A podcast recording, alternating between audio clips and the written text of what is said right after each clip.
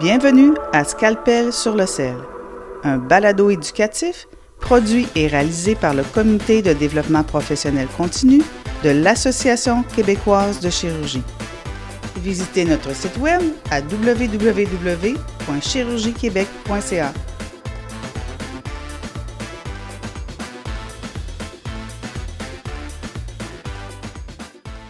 Alors bonjour, mon nom est Jean-Pierre Gagné du comité de développement professionnel continu de l'Association québécoise de chirurgie. Bienvenue à ce deuxième épisode du balado intitulé Scalpel sur le sel.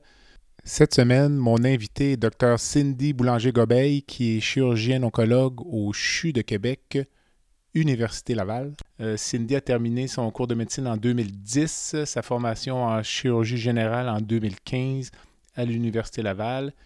Elle a ensuite complété un fellowship en chirurgie oncologique à l'Université de Toronto qui s'est terminé en 2017. Cindy, bon matin.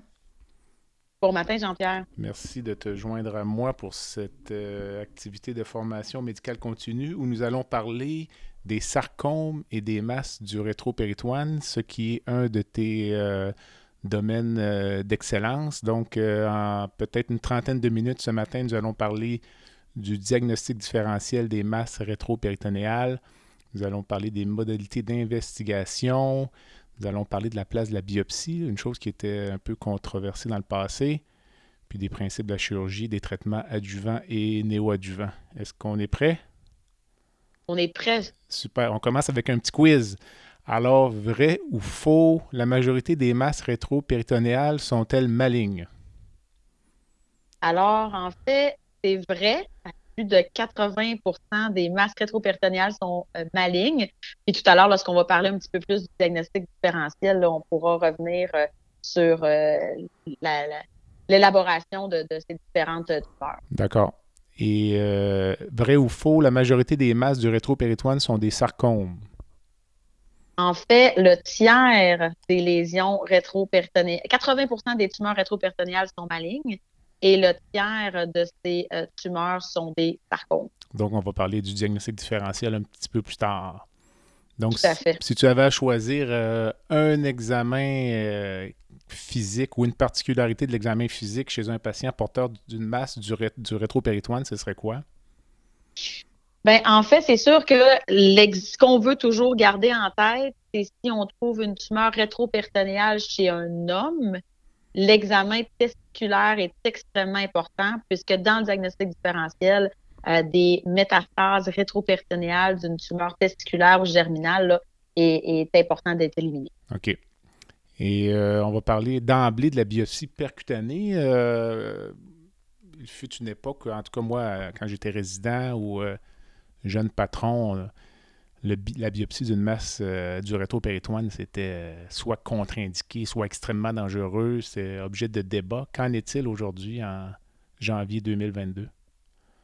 Bien, en fait, toute masse rétropéritonéale devrait être biopsiée par une approche avec une technique coaxiale, donc avec une aiguille protégée et une approche rétro-peritonéale. Puis, euh, comme je t'ai dit, on pourra euh, parler plus en détail là, euh, au courant de la présentation, la rationnelle de ça. OK. Puis toi, disons, du point de vue d'une chirurgienne tertiaire là, qui reçoit un cas qui vient de la périphérie, quand le clinicien a, l'intention de te référer le, patient ou la patiente, est-ce que c'est préférable que la biopsie soit faite dans ton milieu à Québec ou ça peut être correct de faire, faire ça dans un milieu qui a l'expertise en région? Là? En, en fait, ça dépend toujours de l'expertise disponible. Euh, ça nous prend des radiologistes d'intervention qui sont à l'aise avec une approche pour ces tumeurs-là. Il y a certaines tumeurs qui sont extrêmement volumineuses. Euh, on va le voir tout à l'heure, la plupart des, tumeurs sont diagnostiquées là, avec des tailles souvent de plus de 20 cm. Euh, donc, souvent, ça peut être facile d'accès, mais parfois, il faut vraiment voir un peu avec les radiologistes d'intervention. Donc, ça va dépendre d'où les gens viennent. Mais si euh, c'est des biopsies faciles, entre guillemets, d'accès, euh, ça peut très bien être fait là, à l'extérieur, mais il faut juste que les principes soient respectés, donc d'avoir vraiment là, une aiguille protégée. C'est ce qui nous permet de diminuer les risques d'essaimage dans le trajet de la biopsie.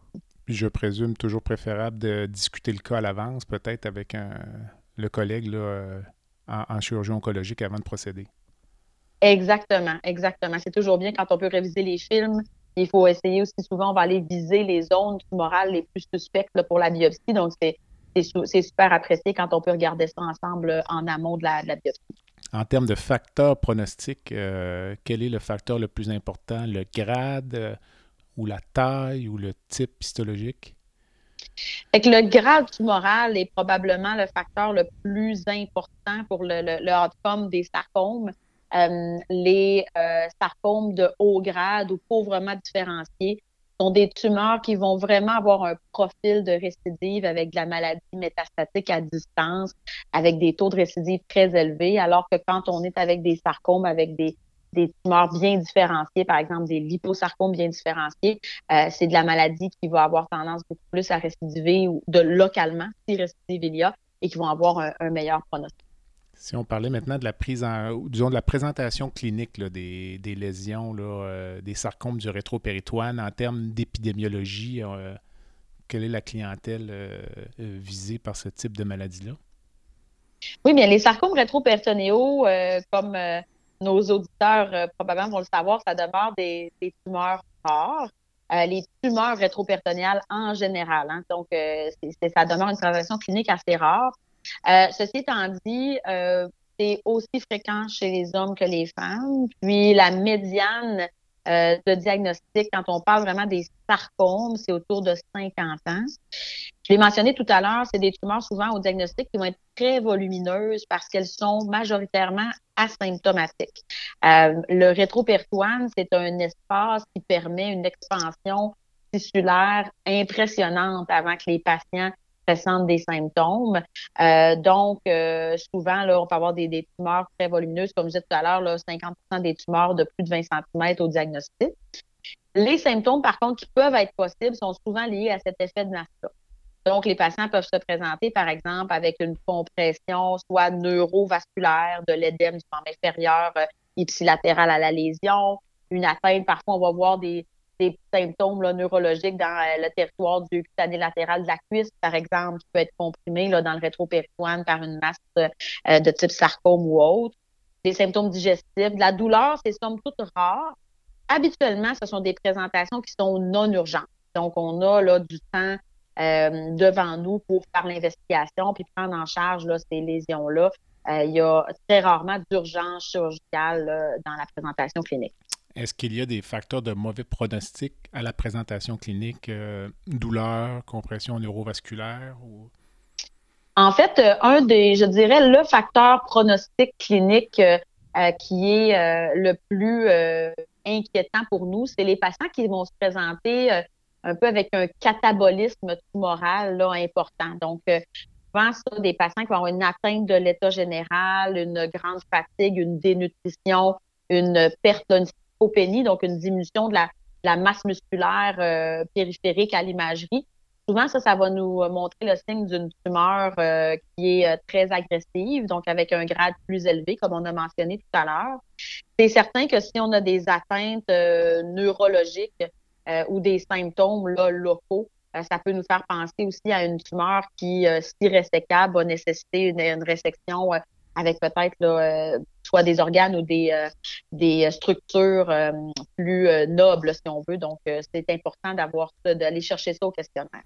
Quand tu as un patient qui te consulte pour une masse du rétropéritoine, es-tu en mesure de répondre simplement là, avec certains critères radiologiques, de donner une idée sur le pronostic ou c'est vraiment trop tôt? Là, ça prend plus de, de, de détails ou d'informations? Oui, bien, en fait, c'est un excellent point. Hein. Même un, chirurgien de, sarcome ou un chirurgien euh, oncologue qui est surspécialisé, en sarcome peut très bien se faire berner euh, par certaines images radiologiques. Donc, euh, parfois, un lymphome peut nous donner le change pour un sarcome du rétro.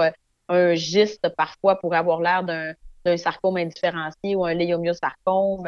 Donc, c'est souvent la, ceux qu'on voit qu'on est plus capable, je vous dirais, de dire qu'est-ce qu'il y en est, euh, de donner un diagnostic avec la, radiologie. Euh, c'est peut-être plus les liposarcomes qui ont des caractéristiques radiologiques plus typiques avec le contenu graisseux. Mais pour le reste, il faut toujours demeurer extrêmement prudent euh, tant qu'on n'a pas la biopsie dont on parlait tout à l'heure. C'est sûr que à certains égards, parfois, la tomodensitométrie d'emblée va nous montrer des signes de non-résécabilité. Donc, si on a des tumeurs, par exemple, qui vont traverser la, la, ligne médiane du côté contralatéral, donc souvent ça, ça commence à être inquiétant. une atteinte des vaisseaux artériels ou veineux principaux, c'est pas impossible de faire des reconstructions vasculaires pour dans les contextes de sarcome ou de tumeur rétropéritonéale, mais c'est certain que c'est toujours un critère qui est important là, à rentrer dans la, dans la liste pour la prise en charge. Euh, si on a la présence de métastases, bien sûr, là, à l'imagerie. Euh, donc, euh, faut, faut, rester prudent. Puis souvent, l'imagerie seule n'est pas suffisante pour établir la prise en charge globale. On a parlé euh, tout à l'heure euh, de l'examen des testicules. Donc, euh, à l'examen physique, outre un examen des testicules, quels sont les éléments importants à rechercher? Oui, donc, l'examen abdominal va être très important, surtout pour la personne, en fait, à, tous les niveaux. Mais c'est certain que moi, quand je vois les patients chez qui on entrevoit une chirurgie, d'aller voir si la tumeur, bon, premièrement, si elle est palpable. C'est pas toujours le cas, mais les lésions volumineuses sont souvent palpables. Euh, voir si elles sont mobiles ou au contraire, si elles semblent plus fixes. Si on a l'impression qu'il y a une atteinte, par exemple, de la paroi abdominale, etc. Euh, ça, ça va être vraiment payant. donc, les tumeurs plus mobiles, on sait déjà qu'au bloc opératoire, ça risque d'être un peu, entre guillemets, plus simple ou plus facile qu'une tumeur qui est extrêmement rigide ou qui n'a aucune mobilité à l'examen physique. Il est important également d'examiner les aires ganglionnaires. Je l'ai mentionné tout à l'heure, le lymphome fait toujours partie de notre diagnostic différentiel. Donc, on veut s'assurer qu'il n'y a pas d'atteinte ganglionnaire à distance ailleurs. Faire un examen neurovasculaire initial est important, surtout chez les patients qui vont euh, rapporter des symptômes dans, cette, dans cet ordre-là, parce qu'on veut documenter et avoir un état de l'examen neurovasculaire préopératoire. Puis les testicules, ben, l'examen physique est important, mais je, j'ajoute que moi, pour moi, c'est certain qu'un examen physique des testicules dans mes mains est peut-être pas euh, euh, aussi euh, spécialisé que, par exemple, un neurologue. Donc, je complète toujours avec une échographie testiculaire chez les hommes pour aller vraiment voir. Des fois, ils peuvent voir des lésions là, qui auraient été manquées à l'examen physique. Au niveau paraclinique, en termes d'investigation de laboratoire, on va toujours vouloir avoir un bilan de base. Euh, une formule sanguine complète va nous donner une idée, euh, juste être certain que les patients, par exemple, je vous parlais tantôt de la situation où un patient peut se présenter dans un état catabolique là, avec un sarcome de haut grade. On veut s'assurer qu'il n'y a pas d'anémie euh, présente. si on entrevoit une chirurgie, c'est important aussi de penser à corriger cette anémie-là chez les patients. On veut également avoir une des lésions, puis urée, créatinine, le DF, faut pas estimer le DFGA du patient parce que souvent, on veut une évaluation rénale euh, chez ces patients-là. Les, larges tumeurs rétroperitonéales vont souvent nécessiter une néphrectomie latérale. Donc, c'est bien d'évaluer là, initialement la fonction du patient. Euh, si le patient a une perte de poids au questionnaire, on va également compléter là, avec un bilan nutritionnel. Et euh, c'est important, c'est une perte de poids sévère, là, significative de penser à une nutrition préopératoire pour diminuer les risques de complications post-op. Euh, pour ce qui est des dosages des marqueurs tumoraux, donc les LDH, euh, dans le contexte des, euh, des lymphomes principalement, l'alpha-fétoprotéine et le bêta-HCG, on les dose habituellement également chez les hommes. donc, encore une fois, là, dans la, diagnostic différentielle des tumeurs testiculaires. Et il est certain que quand on pense à une tumeur rétropéritonéale, parfois il est évident à l'imagerie que cela est exclu de notre diagnostic différentiel, mais il faut toujours garder en tête la possibilité soit d'un phéochromocytome ou d'un paragangliome sécrétant.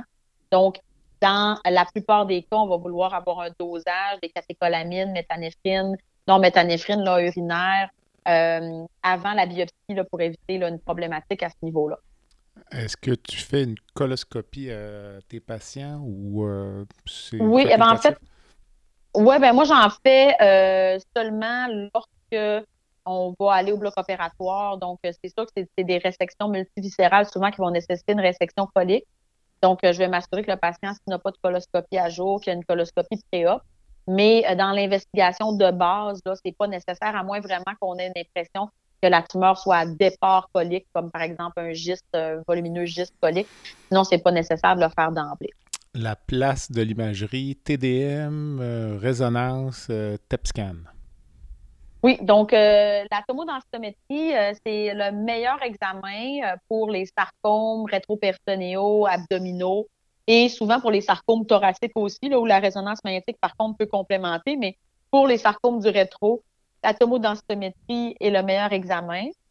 On va faire une tomodensitométrie thoracique, abdominale et pelvienne avec contraste intraveineux. La tomodensitométrie thoracique va nous permettre d'avoir un bilan d'extension. C'est un site de prédilection de métastase, les poumons. On veut également imager le foie euh, avec du contraste pour être certain là, euh, qu'on a également, euh, on élimine la présence de métastases hépatiques, qui est également un site de prédilection métastatique pour les sarcomes du rétro. Et la tomodensitométrie va nous donner, premièrement, une, une image là, par rapport à la tumeur, c'est quoi son allure, nous aider à guider la biopsie, comme je disais tout à l'heure, et évaluer la résécabilité de cette lésion-là. Donc, euh, on veut regarder les troncs vasculaires majeurs, euh, le, tractus digestif, la présence d'envahissement des urtères, sur quelle longueur. Euh, au niveau du pelvis, on va vouloir regarder s'il y a une atteinte, par exemple, au niveau, on peut avoir des tumeurs qui vont s'introduire le long du canal fémoral ou du canal inguinal et latéral. On va aller regarder au niveau du foramen obturateur, euh, être certain qu'on n'a pas un débordement tumoral à cet endroit-là. les troncs vasculaires majeurs, j'en ai parlé. Des fois, les tumeurs situées à droite on va vouloir également là, euh, avoir euh, s'assurer qu'on a une clairance au niveau des vaisseaux sous-hépatiques.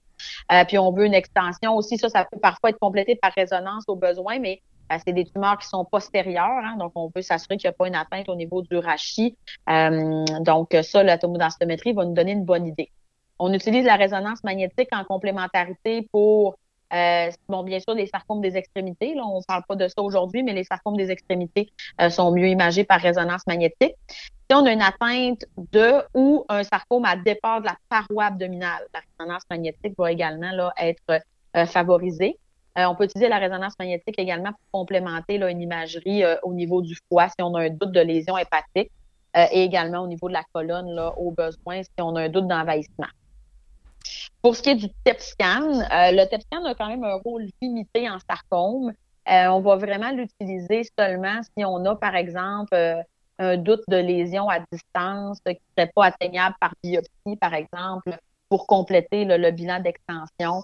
Mais sinon, dans le diagnostic, là, un, excellent TDM là, va, être, va être le meilleur exemple on avait parlé de la scintigraphie rénale tout à l'heure, je pense. Là, euh. Tout à fait, exactement, en effet. Donc, ça, c'est un examen souvent qu'on va faire dans un deuxième temps lorsqu'on a euh, euh, évalué que la tumeur est résécable. Donc, on va vouloir aller évaluer la fonction rénale contralatérale avant de prévoir et de, compléter la néphrectomie.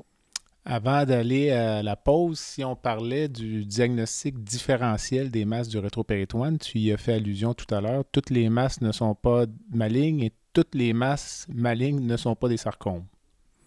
Exactement. Donc, euh, moi, j'aime bien aborder quand euh, je, pense à un diagnostic différentiel, là, il y a toujours deux catégories, bénin et malin. Euh, comme je l'ai mentionné tantôt dans le petit quiz pré-présentation, là, environ 80% des masses originaires du rétropéritoine vont être malignes, mais il demeure un 20% de ces lésions-là qui peuvent être bénignes.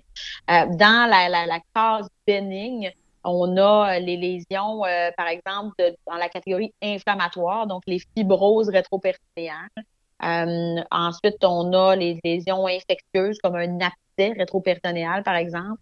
Un hématome, c'est toujours à garder en tête, soit un hématome frais ou des séquelles d'un vieil hématome. On voit ça parfois là, chez des patients anticoagulés ou non, ou des patients non anticoagulés, mais qui ont des antécédents de trauma, qui ont pu avoir des hématomes du rétro qui ont été peut-être manqués ou non imagés, puis euh, qui là, ils sont imagés pour une deuxième, euh, une, autre raison plus tard, puis qu'on voit des séquelles de ces hématomes-là qui peuvent nous donner une, impression d'effet de masse. On a aussi des myélolipomes surrénaliens, extra-surrénaliens. On a des lymphangiomes kystiques. Euh, il y a des schwannomes qui sont bénins. Et on a aussi là, des. C'est rare, mais ça peut exister des lipomes rétropéritonéaux. Donc, c'est sûr que jusqu'à preuve du contraire, une lésion lipomateuse rétropéritonéale est un liposarcome, jusqu'à preuve du contraire, mais ça peut arriver qu'on a des lésions qui sont complètement bénignes, comme des lipomes, plus classiquement localisées dans la partie inférieure du rétropertoine, euh, soit ou au niveau du muscle psoas, peuvent ou non avoir une extension là, euh, à travers le canal inguinal fémoral. Donc ça, ça, complète un peu pour ce qui est des diagnostics différentiels des masses bénignes. Pour ce qui est des masses malignes, on en a parlé, les sarcomes, c'est euh, bon, ça représente le tiers des lésions rétroperitonéales malignes. mais il faut penser que tout organe ayant une composante rétroperitonéale peut donner une tumeur rétroperitonéale. Donc, si on a un cancer du rein, par exemple, ça va nous donner une masse rétro, une pancréas surrénale. On a parlé du lymphome, euh, donc euh, une coulée ganglionnaire ou une maladie lymphomateuse importante va nous donner une lésion rétroperitonéale. Puis, même chose pour des métastases d'une lésion testiculaire. Euh, on peut avoir aussi des métastases ganglionnaires rétroperitonéales de d'autres euh, primaires, euh, comme le mélanome, par exemple, ou autres primaires digestifs. Là. Donc, euh, ça fait pas mal le tour pour le, diagnostic différentiel. Alors, on prend une courte pause et on revient avec Dr. Cindy Boulanger-Gobeil, qui est chirurgienne oncologue au CHU de Québec, Université Laval. Tu veux lancer ton propre podcast, mais tu ne sais pas comment t'y prendre? Pas de problème. Mouton Marketing peut t'accompagner de la conception au lancement.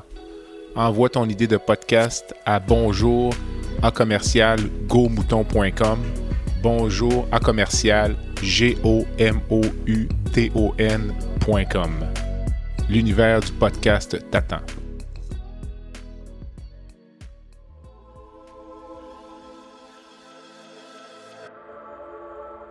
Le balado se poursuit dans quelques instants. Le contenu de Scalpel sur le sel est présenté à des fins éducatives. Nous n'offrons pas de conseils spécifiques aux patients. Nous vous encourageons à contacter votre médecin. Le comité de DPC vous invite à vous inscrire au prochain webinaire mensuel qui aura lieu le 7 février 2022. Il s'agit d'une mise à jour en responsabilité médico-légale avec maître Jean-François Leroux de l'étude MedLégal. Nous allons discuter de nos applications face à l'aide médicale à mourir, des enjeux liés à la confidentialité et les technologies de l'information. Et nous allons également discuter des enjeux liés au consentement substitué. Nous aurons également au mois d'avril un webinaire sur l'analyse critique de la littérature. Et je vous rappelle la tenue du congrès annuel au Manoir Richelieu du 19 au 22 mai 2022 qui est encore prévu pour l'instant en présentiel, mais nous vous tiendrons au courant des développements. Cindy, on est de retour. Donc, on veut parler des masses du rétro et on veut parler euh, des sarcomes. Tu as mentionné que c'était des tumeurs qui étaient rares, là, euh, notamment chez l'adulte. Euh, si on s'attardait vraiment aux sarcomes du rétropéritoine, quels sont les types histologiques les plus fréquents? Oui, bien, en, effet, tu as, bien raison de dire que c'est des tumeurs rares. Hein. Les sarcomes des tumeurs en général, ça représente environ 1% des cancers adultes. Puis dans les sarcomes, seulement 15 se sont trouvés dans le rétropéritoine. Le plus souvent, c'est au niveau des extrémités. Il y a plus de 50 sous-types histologiques de sarcome. Donc, c'est une, en fait une maladie qui est très difficile à étudier parce qu'en plus d'être rare, elle a plusieurs sous-types histologiques. Mais dans le rétropéritoine, ce qu'on voit le plus souvent, ça va être les liposarcomes. Il y a différents types de liposarcomes. Les deux plus fréquents, ça va être les liposarcomes bien différenciés ou dédifférenciés. Les léiomyosarcomes, hein, donc les sarcomes qui euh, prennent naissance au, niveau de, parois de vaisseaux sanguins, sont, sont, en deux, sont deuxième en fréquence. Euh, on a également les tumeurs malignes des gaines nerveuses, euh, et les tumeurs là, qui sont, euh, qu'on dirait, indifférenciées, là, les sarcomes indifférenciés. Euh, donc, c'est les plus fréquents, mais il y en a vraiment une panoplie, là, un éventail très, très large. si on parlait un peu du staging là, des, des, sarcomes, là, les grandes lignes là, de, du staging tumoral. Oui, fait que le, le staging tumoral, on l'utilise, mais je dirais que les, les, choses à retenir qui nous aident vraiment à les patients ou à stratifier les patients et qui sont inclus aussi dans le staging de l'AGCC, c'est euh, oui la taille tumorale, mais encore une fois le grade de la tumeur là, euh, qui est très important euh, et la présence ou l'absence de métastase. Donc relativement simple. mais c'est sûr que tout ça est extrêmement influencé par le sous-type histologique aussi du sarcome. Donc, c'est peut-être pas aussi clair que pour certains cancers, si on pense à l'adénocarcinome colique, par exemple, où notre staging est, est, reproductible et prévisible de la, de la, du outcome du patient. Euh, on voit vraiment que c'est important de combiner, oui, le grade, la taille, mais aussi le sous-type histologique. Euh, les, lorsque tu fais biopsier ces masses-là, quelle est la qualité ou la quantité des informations que tu reçois sur ton rapport de biopsie au trocard? En fait, là, euh, avec la biopsie au trocard, il faut en effet que ça soit une biopsie au trocard. Donc, il n'y a aucune place pour une euh, FNE chez ces patients-là, donc une biopsie à l'aiguille. Euh, on veut au moins quatre passages euh, au niveau de la tumeur. Souvent, les radiologistes vont nous en faire six à huit. Là, sont habitués là, qu'on s'en en un certain minimum. Avec ça, on est capable d'être à peu près diagnostique à 95% du temps. On est capable, on a besoin de, cette quantité de matériel pour pouvoir faire de l'immunohistochimie, ben, les pathologistes, bien sûr. Euh, et c'est certain qu'il n'y a pas seulement la technique qui est importante, mais aussi la personne qui va lire euh, la biopsie. Euh, c'est un domaine là, qui n'est pas, qui est pas simple. Souvent, on, les pathologistes entre eux, de toute manière, souvent, si c'est fait à l'extérieur, vont demander une révision, là, par exemple ici là, à Québec, à l'Hôtel Dieu. Donc, oui, c'est, assez, c'est assez bon, là, à peu près 95% de diagnostic, là, la biopsie est bien faite.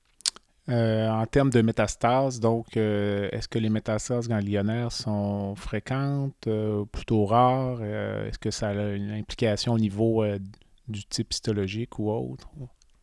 Oui, c'est en fait une tumeur qui est peu lymphotrophique, le sarcome. Dans, on a un peu de données là-dessus. c'est souvent des cohortes de patients euh, une étude qu'on utilise pour les, chiffres, les pourcentages, là, date déjà des années 90. C'était presque 1800 patients euh, atteints de sarcome. Là, je parle pas seulement des sarcomes du rétropéritoine, bien sûr, je parle également des, des englobe les sarcomes des extrémités. Dans cette cohorte-là, on parlait d'à peu près 3% des patients qui présentaient des métastases ganglionnaires. Et oui, il y a certains sous-types histologiques qui sont plus lymphotrophiques que d'autres. Euh, donc, on a le sarcome synovial, le sarcome à cellules claires, l'angiosarcome, le rhabdomyosarcome et le sarcome épithélioïde. C'est des sous-types qu'on retrouve là plus rarement dans le rétropertoine, mais euh, peuvent se... fait n'y a pas d'indication d'emblée de faire d'évidement ganglionnaire associé lorsqu'on fait une résection rétroperitonéale. Quand les sous-types que j'ai nommés sont retrouvés au niveau des extrémités, ben là, ça peut être discuté d'aller soit avec un échantillonnage ganglionnaire, mais c'est souvent des cas qui sont discutés en clinique des tumeurs de toute manière. Outre les métastases euh, ganglionnaires, euh, si on parlait de métastases à distance, euh, poumon, foie ou, autre? Oui, c'est ça. Donc, poumon et foie, les deux sites de prédilection là, de métastases. au niveau pulmonaire, c'est le site de prédilection pour les sarcomes des extrémités, numéro un métastase hépatique, c'est la, voie de, malheureusement de dissémination la plus fréquente pour les sarcomes du rétro. Mais on doit quand même imager le thorax parce que ce n'est pas rare que les patients peuvent développer des métastases pulmonaires, même avec les sarcomes du rétro. Euh, pour certains sous-types, comme le liposarcome là, mixtoïde, lui peut donner des métastases là, un peu partout. Euh, donc, euh, c'est des patients qu'on suit souvent avec des résonances magnétiques là, corporelles parce que ça peut donner des métastases au niveau des tissus graisseux, tissus mous, là, de manière assez euh, diffuse. Est-ce que, juste pour préciser, pour que ce soit bien clair, est-ce que tu fais biopsier toutes les masses du rétropéritoine? Fait que je fais biopsier toutes les masses du rétropéritoine, oui. comme je disais, premièrement, la, il est très difficile pour certaines de ces tumeurs-là de différencier seulement avec l'imagerie entre un lymphome, des métastases d'une tumeur testiculaire ou un sarcome euh, rétropéritonéal juste à l'imagerie. Puis le traitement ne sera pas le même. Les lymphomes vont se traiter avec de la chimiothérapie. Les tumeurs germinales vont se traiter avec de la chimiothérapie, puis parfois une chirurgie de sauvetage dans un deuxième temps. Alors que les sarcomes, la pierre angulaire est vraiment une chirurgie.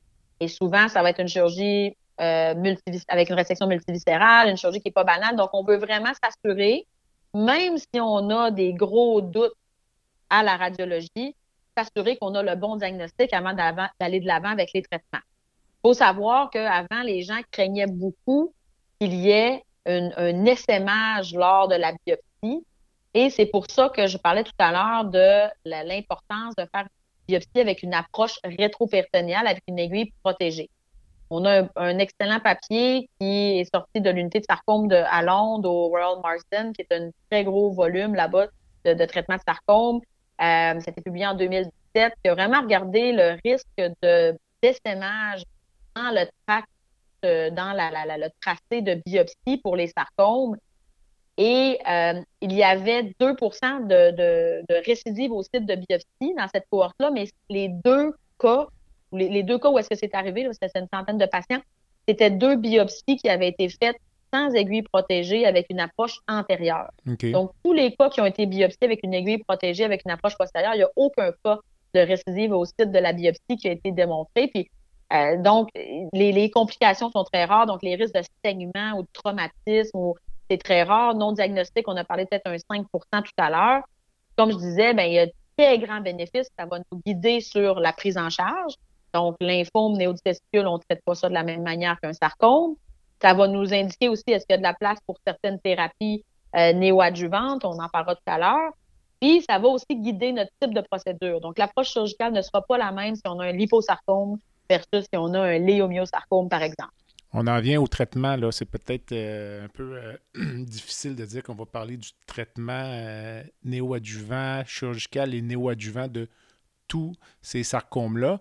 Mais euh, je comprends de ton discours que la pierre angulaire du traitement, c'est vraiment la résection chirurgicale.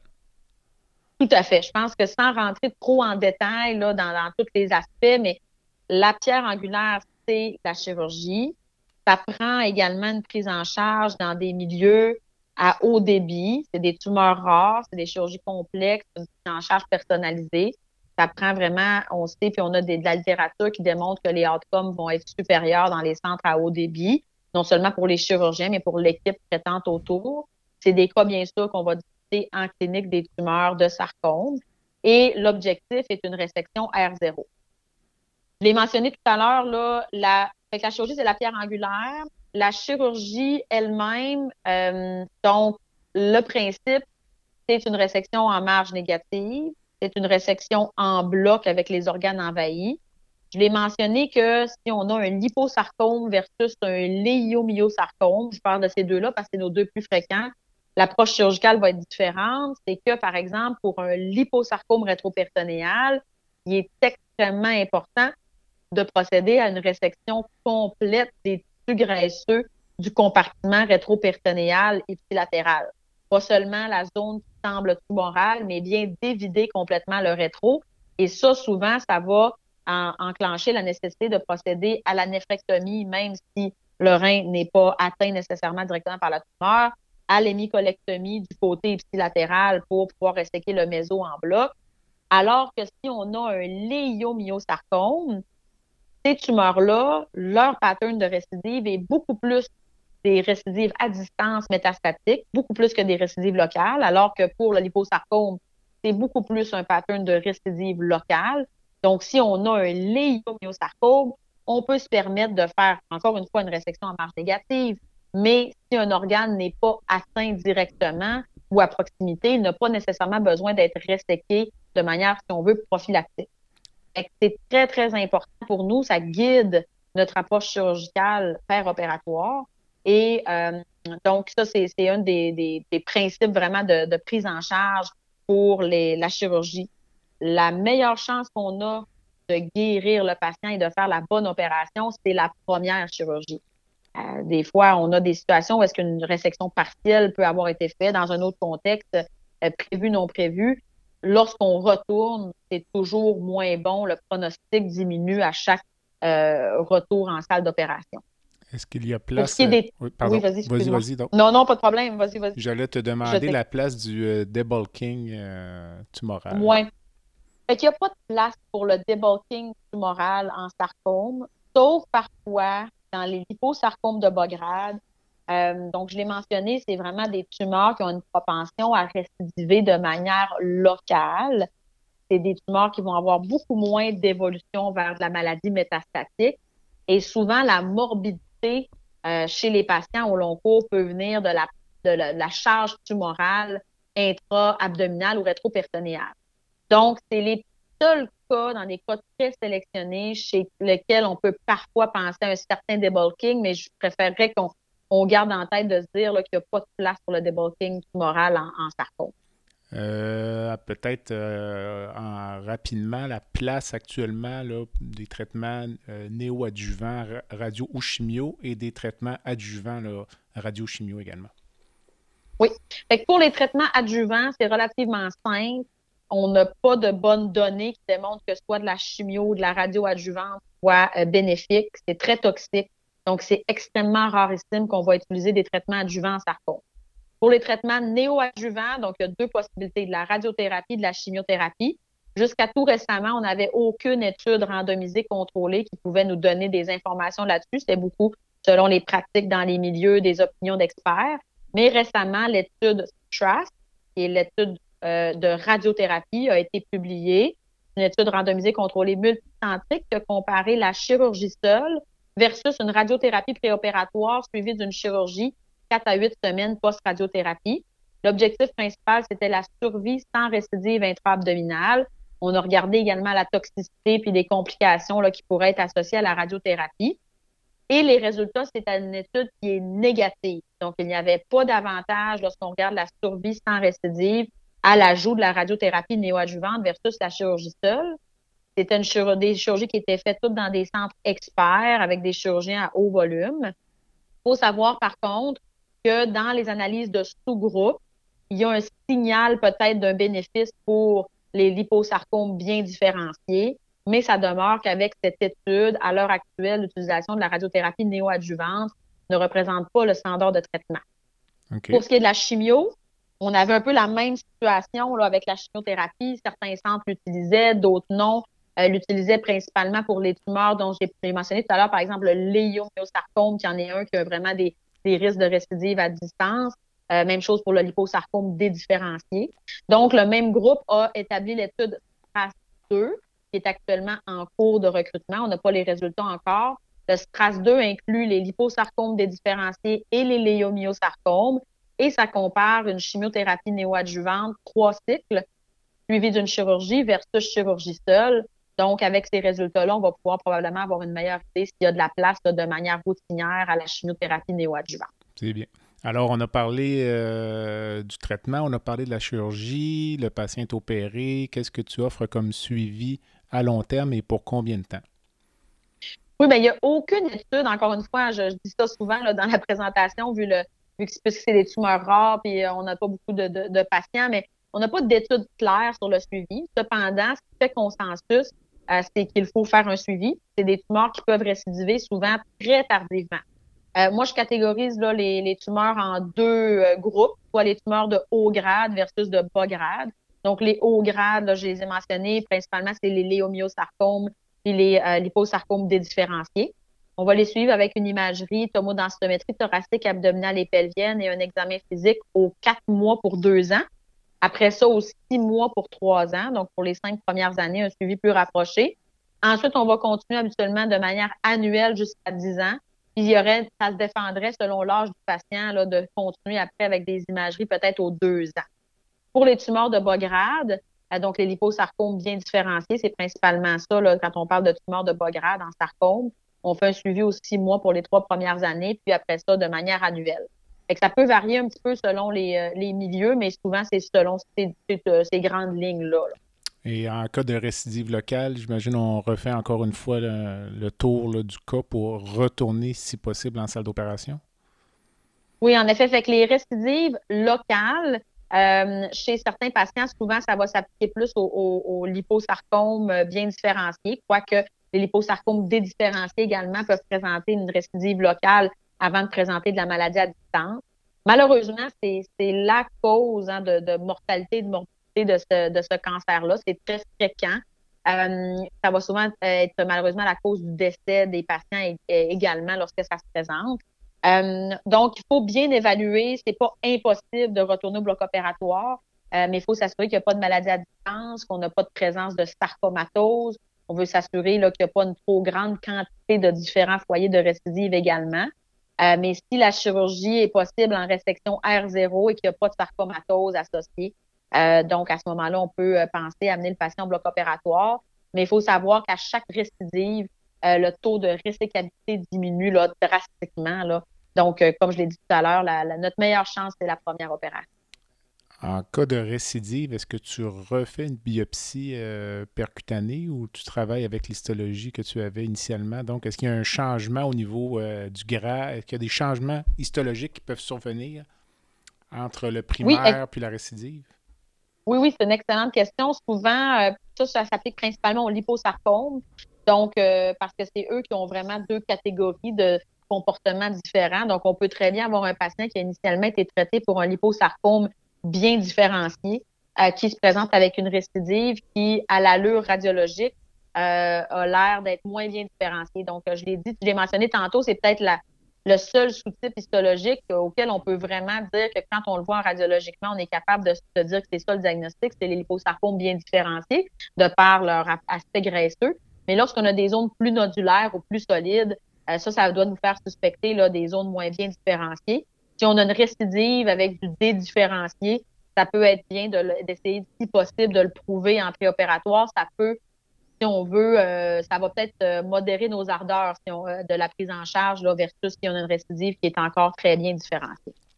peut-être un court mot sur les métastases à distance synchrone ou métachrone.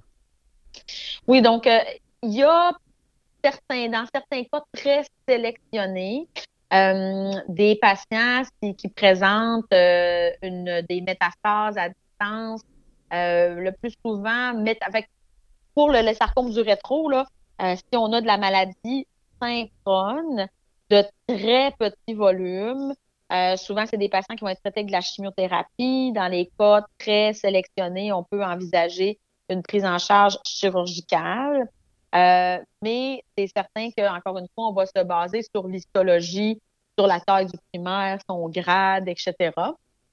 Euh, pour ce qui est des métastases métachrones, encore une fois, dépendant du délai euh, de, de, récidive, du le traitement du primaire, de la prise en charge du patient, c'est encore une fois des temps au niveau pulmonaire, hépatique, parfois des, patients qui peuvent être amenés à une approche chirurgicale mais c'est certain que la, le pronostic est, demeure en général limité et c'est des patients qui, plus souvent qu'autrement, malheureusement, vont se présenter avec de la maladie métastatique qui peut seulement être traitée de manière palliative. Mais je pense que le message à retenir, c'est que dans certains cas sélectionnés, euh, il peut y avoir une place pour une résection chirurgicale, souvent combinée avec un traitement systémique.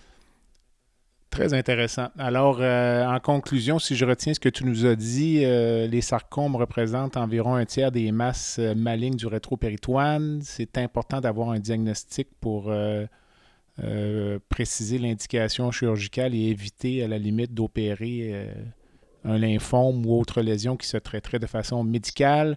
Tu as insisté sur l'importance du geste chirurgical et que c'était vraiment le facteur déterminant pour le pronostic.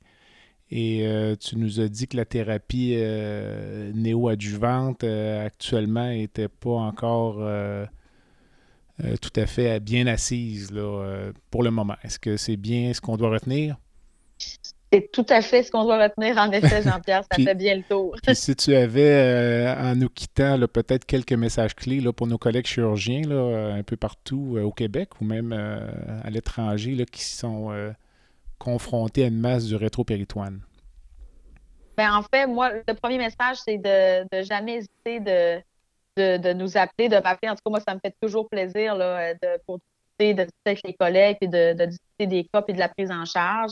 Je pense qu'il euh, est important de s'assurer d'avoir la, première étape, euh, un bon examen physique, une imagerie. C'est toujours les deux éléments, puis un questionnaire, c'est essentiel quand on pense après soit nous-mêmes prendre en charge ce cas-là ou référer le patient.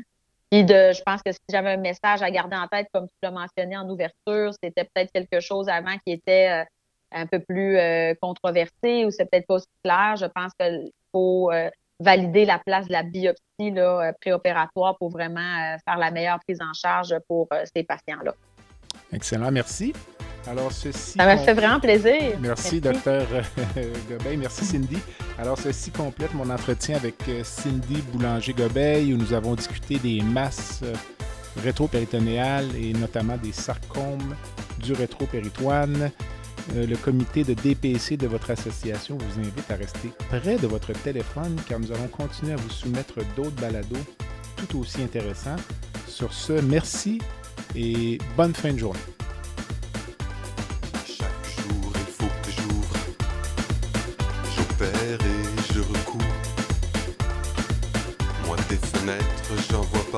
J'ai des artères plein les bras. J'ai fait renaître, mis en état. Sur terre, n'a pas deux comme moi.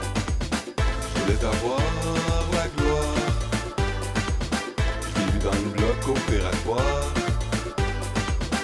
Je voulais avoir la gloire. Je vu dans le bloc opératoire.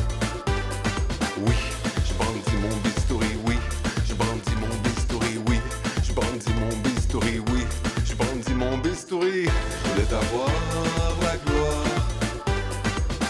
Je l'ai dans le bloc opératoire. Je voulais avoir la gloire.